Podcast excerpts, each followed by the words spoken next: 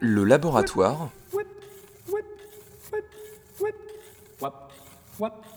de la création.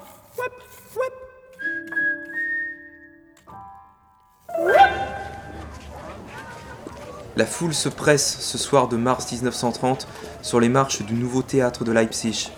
Ce soir, c'est la première du nouvel opéra de Kurt Weill et Bertolt Brecht, Grandeur et décadence de la ville de Mahagoni.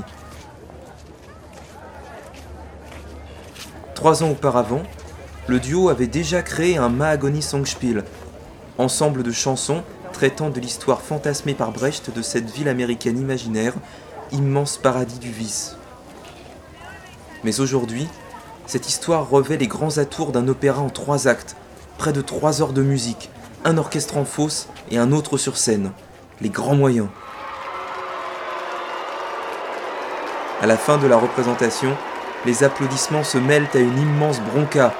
Scandale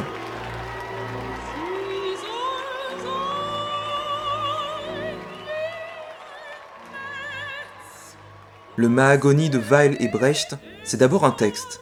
Le livret de Bertolt Brecht est, comme souvent à l'habitude du dramaturge, épique, questionnant le spectateur, en opposition au romantisme et à la tradition wagnérienne. Il narre ici la création par des bandits en fuite d'une ville imaginaire au nom mystérieux, Mahagoni. Trois criminels, Fatih, Moïse la Trinité et la souteneuse Léocadia Begbik, fondent en plein désert et comme par accident, une ville piège. Véritable Las Vegas au carré, Mahagoni a pour but d'attirer les pionniers et les chercheurs d'or pour avaler littéralement leurs richesses.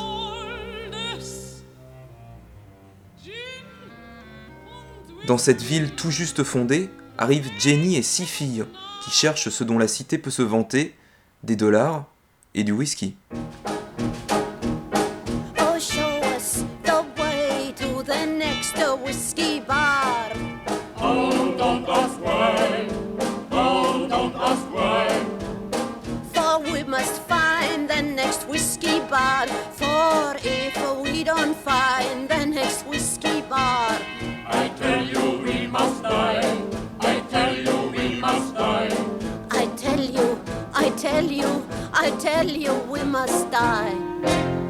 Chantée ici par Lotte Lenia, l'épouse et muse de Kurt Weill, qui créa le rôle de Jenny en 1927 et en 1930, cet Alabama Song est peut-être un des plus grands tubes du compositeur.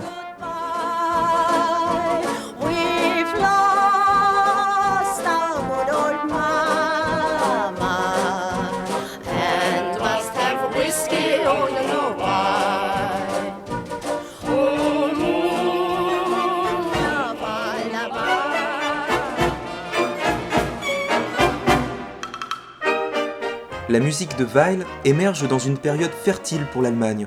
C'est l'âge d'or. Pour s'extraire de la morosité de l'après-guerre, une solution. Faire exploser les arts et faire la fête.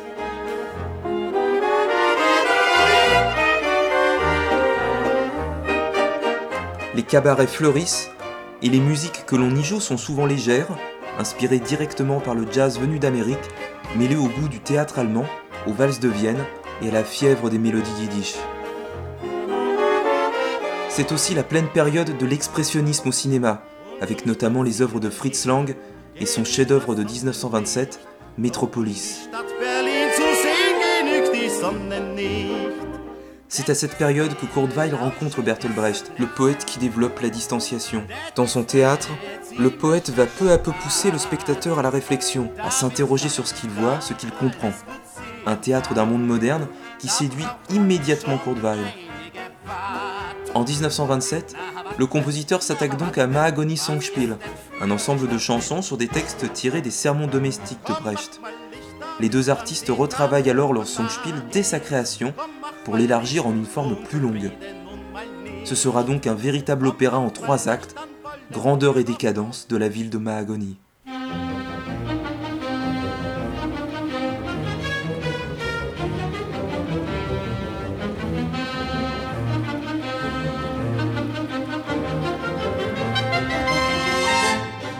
Métaphore critique de la société moderne, capitaliste et consumériste, l'opéra de Weill et Brecht se veut être un objet de réflexion pour le spectateur, qui n'est jamais plongé directement dans l'intrigue, mais qui semble la regarder de côté, avec un air distancié.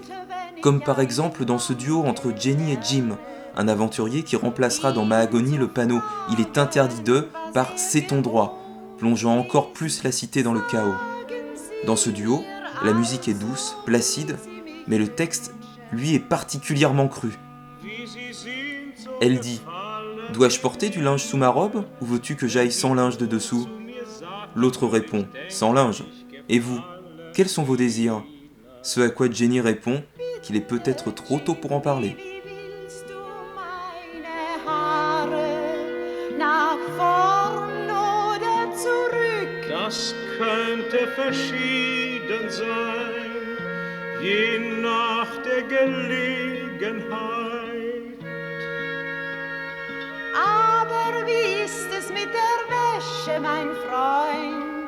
La vie à Mahagoni se poursuit entre violence, sexe et alcool, jusqu'à la condamnation à mort de Jim, qui ne peut régler son addition dans un bar, condamné à la chaise électrique pour avoir manqué d'argent, le plus grand forfait qui existe sur la Terre.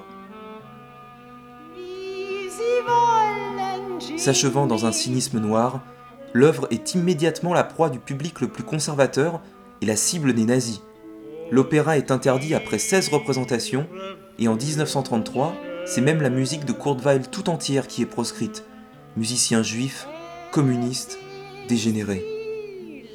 Ralliant d'abord Paris, Weill profite de la création programmée aux États-Unis d'une de ses œuvres, The Eternal World, pour s'en aller de l'autre côté de l'Atlantique. S'inscrivant rapidement dans le paysage de Broadway, Weill souhaitait développer l'opéra américain, le confrontant aux thématiques de l'époque ainsi Street Scene, qui dépeint la vie des habitants d'un immeuble de New York, ou encore Lost in the Stars, qui traite de la ségrégation raciale.